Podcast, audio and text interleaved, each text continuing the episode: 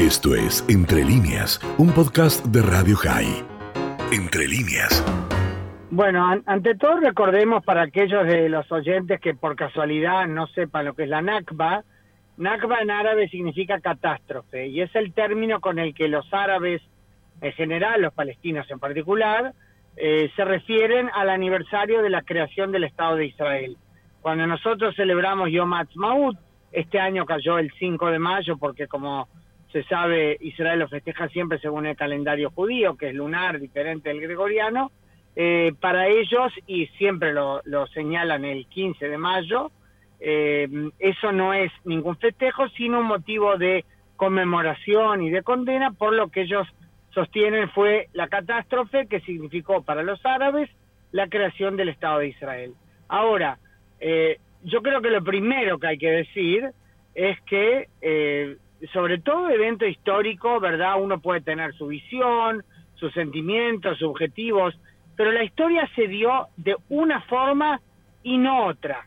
Decir que Israel nació y no nació, la otra parte que estaba contemplada en la recomendación de las Naciones Unidas, el Estado árabe, que hoy llamaríamos Estado árabe palestino, em, eh, tiene que ir de la mano de un hecho, de recordar un hecho clave, que la segunda parte, el Estado árabe palestino, no se creó porque el mundo árabe dijo no a la resolución de las Naciones Unidas, concretamente la 181 del 29 de noviembre del 47, y optó por lanzarse a la guerra contra Israel. O sea, yo sé que estoy diciendo algo obvio que quien sigue el tema lo conoce, pero como puede haber alguno de los oyentes menos interiorizado en el tema, creo que es clave recordarlo. Eh, o sea, más allá de interpretaciones subjetivas, el hecho es, la historia se dio de una forma y no de otra. Cuando la ONU recomendó la partición de la Palestina del mandato británico, que no se llamaba así porque había allí un Estado palestino antes, nunca existió un Estado palestino independiente. Era el nombre, como sabemos, que el Imperio Romano le dio a lo que antes se llamaba Judea.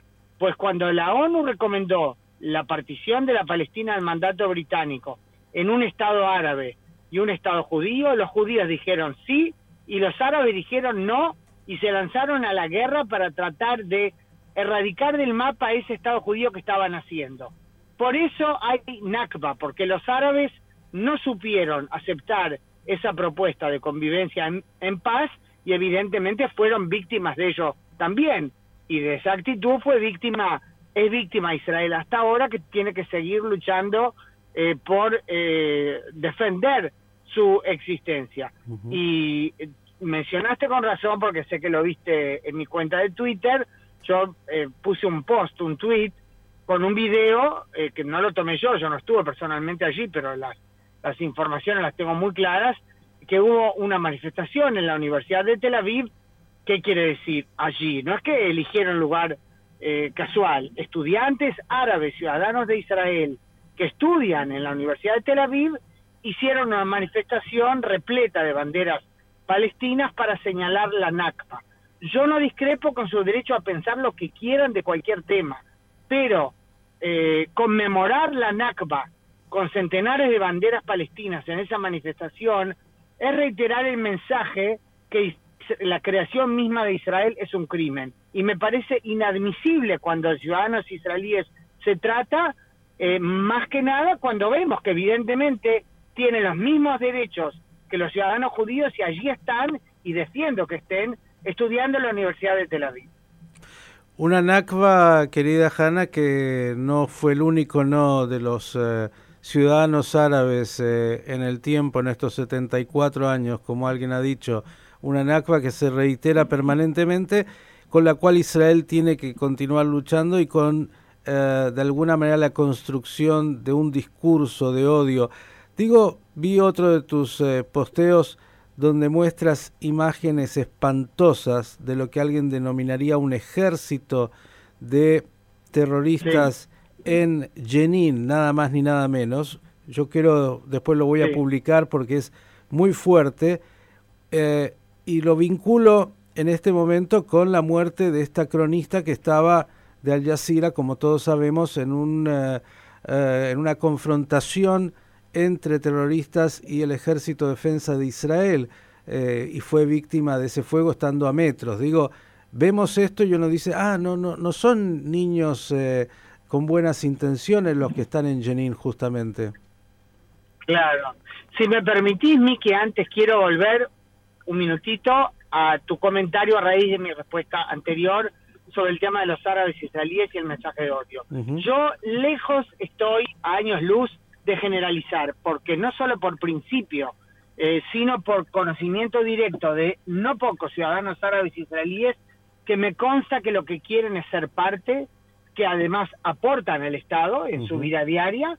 Recordemos, por lo menos la cuarta parte del personal médico de los hospitales de Israel eh, son ciudadanos árabes, un porcentaje mayor al que tienen en la ciudadanía israelí en general. Eh, estoy convencida de que muchos realmente lo que quieren es convivir en paz. No quiere decir que comulguen con cada cosa, están, ya hablamos antes del derecho de discrepar, pero son ciudadanos respetuosos de la ley. Es más, yo diría, eh, muy conscientes de que en ningún lugar del Medio Oriente van a vivir como viven en Israel y por lo tanto también, más de uno yo conozco, que defiende abiertamente eh, y hay también quienes se eh, enrolan a la Fuerza de Defensa de Israel. El mensaje de odio con el que principalmente se lidia en las últimas décadas y sin duda en los últimos meses ha habido una gran eh, intensificación del mismo es del lado palestino, del liderazgo palestino, la incitación en las redes, el mensaje equivocado de las autoridades palestinas, que por supuesto tratan de introducir también a los árabes ciudadanos de Israel en eso. Ahora, eh, yendo a tu pregunta, eh, hay que tener bien claro, y, nuevamente, por si alguno de nuestros oyentes, ponele que esta es la primera transmisión que oye sobre el tema de la periodista Shirina Buakle de Al Jazeera, y hasta ahora, o sea que alguien, sí, no creo que haya pasado, pero el primero que escucha Radio High desde que pasó esta trágica muerte de la periodista el miércoles eh, pasado a las seis y media de la mañana, y supongamos que hay oyentes que hasta ahora se nutrieron solo de otros, sabes, de los noticieros comunes, de muchos titulares de la prensa, eh, pues eh, es importante para ellos recordarles, ante todo, todo corresponsal que cubre un conflicto armado es consciente de que el chaleco, por más que diga press, y el casco, no puede garantizar su seguridad cuando están en medio de un fuego cruzado. Eh, el propio Israel, que enseguida empezó una investigación y llamó a que se descubra la verdad, Israel no descarta que la bala que la mató haya sido israelí, porque allí había balas israelíes y balas palestinas. ¿Por qué estaba Israel allí? Para tratar de detener a terroristas palestinos, según información de inteligencia que indicaba con nombres y apellidos quienes están preparando nuevos atentados. Tras dos meses, con 19 personas muertas en atentados terroristas en Israel. O sea, ¿es trágico que ella haya muerto? No hay ninguna duda. ¿Es posible que la bala que la mató haya sido israelí? Sí, es una de las dos posibilidades, o israelí o palestina. ¿Asesinato? No, no asesinato en absoluto. Los corresponsales que cubren conflictos armados se arriesgan. Eh, hay, desde eh, que empezó lo que llamamos la guerra antiterrorista, de Estados Unidos, ¿verdad?, contra Al Qaeda más que nada, y después se amplió a ISIS, por supuesto, em, en eh, Irak, en Afganistán y en Siria, y este dato me lo dio el gran periodista israelí Ben Yemini, basándose en una, en una organización que hace seguimiento de esos temas. Él, como me dijo ayer, hablé con él, dice, yo soy experto en datos, dice, no en, eh, los, en las interpretaciones. Bueno, en esta guerra contra el terrorismo eh, de Estados Unidos en Siria, Afganistán e Irak murieron 362 eh, periodistas eh, en el marco de los operativos justificados contra el terrorismo. Alguien exigió, y el propio Estados Unidos, que salió a exigir a Israel que investigue como si no hubiera empezado de inmediato a investigar. Alguien inició una investigación sobre la muerte de algunos de esos 362 periodistas. Nadie. ¿Por qué se le exige entonces a Israel? Israel hace consigo mismo, en forma estricta, lo que otros pretenden exigirle sin que se miren hacia adentro en absoluto. El doble rasero que conocemos, obviamente, querida Hanna. Y, eh, perdón, Miki, Miki, disculpame, vos mencionás lo de Jenin. Jenin se convirtió, sin duda, en los últimos tiempos en un, un hervidero, o sea, nunca fue que fue un gran paraíso, ¿no?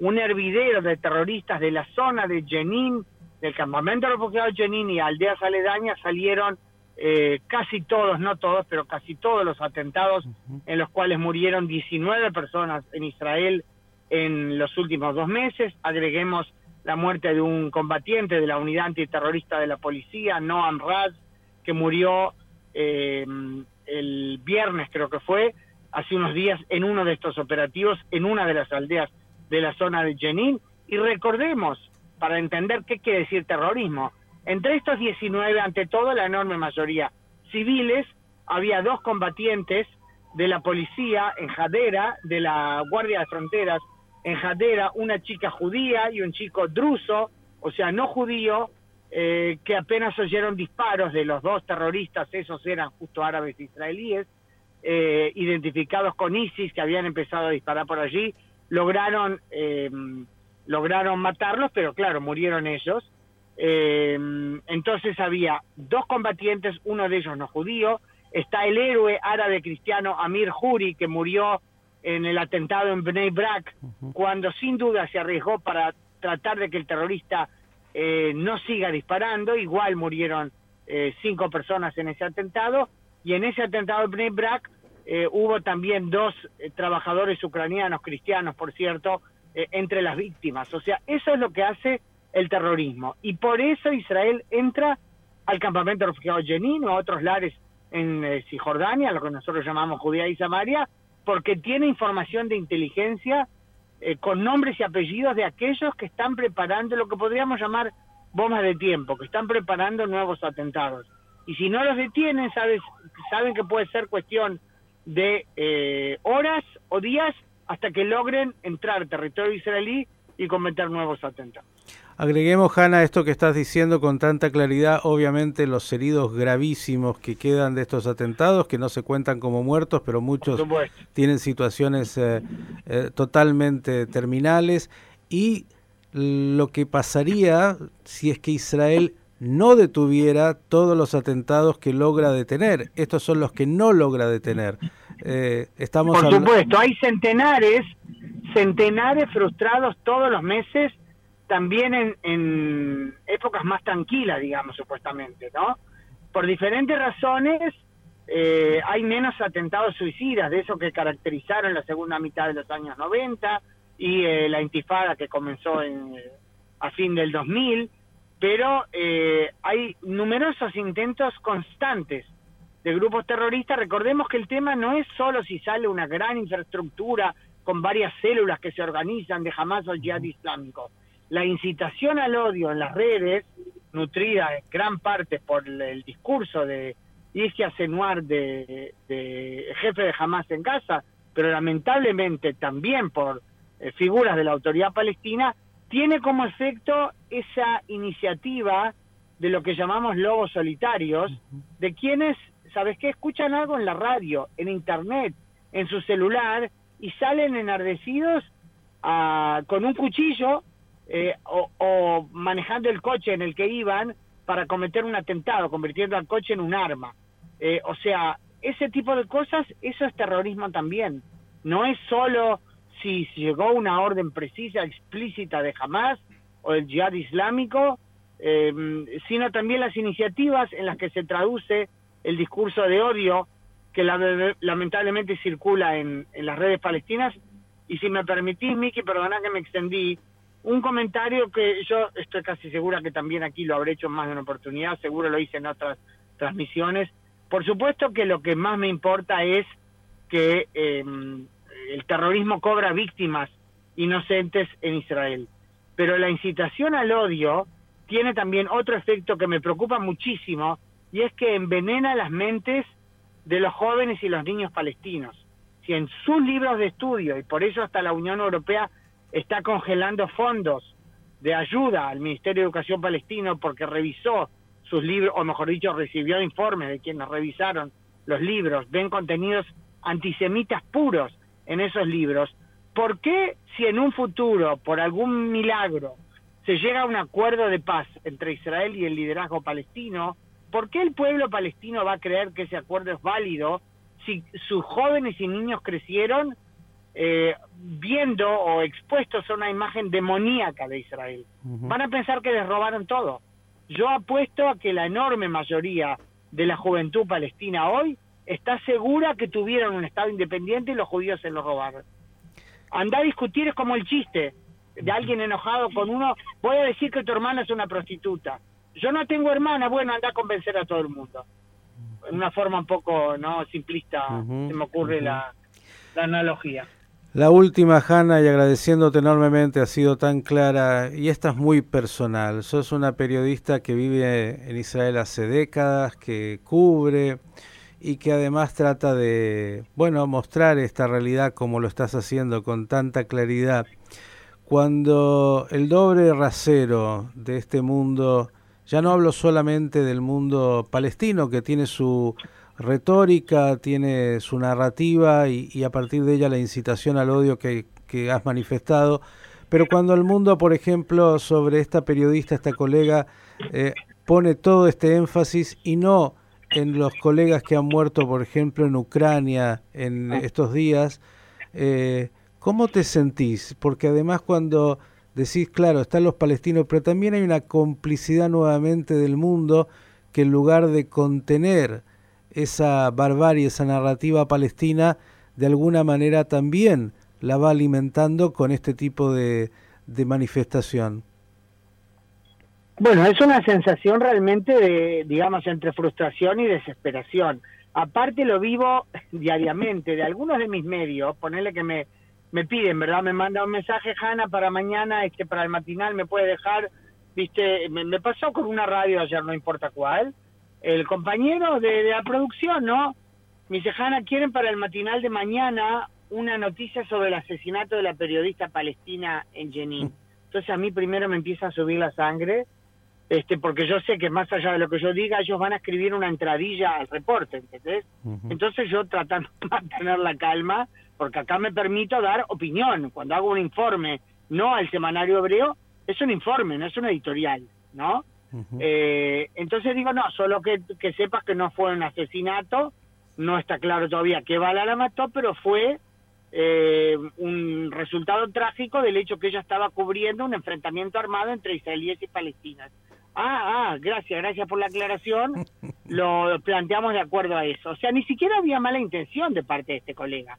Lo que pasa es que se nutren por esa bomba de, de propaganda que llena a todos lados. Después van a decir que los judíos dominan los medios. ¿no? Estaríamos mucho mejor si los judíos dominaran los medios. Esto fue Entre líneas, un podcast de Radio High. Puedes seguir escuchando y compartiendo nuestro contenido en Spotify, nuestro portal radiohigh.com y nuestras redes sociales. Hasta la próxima.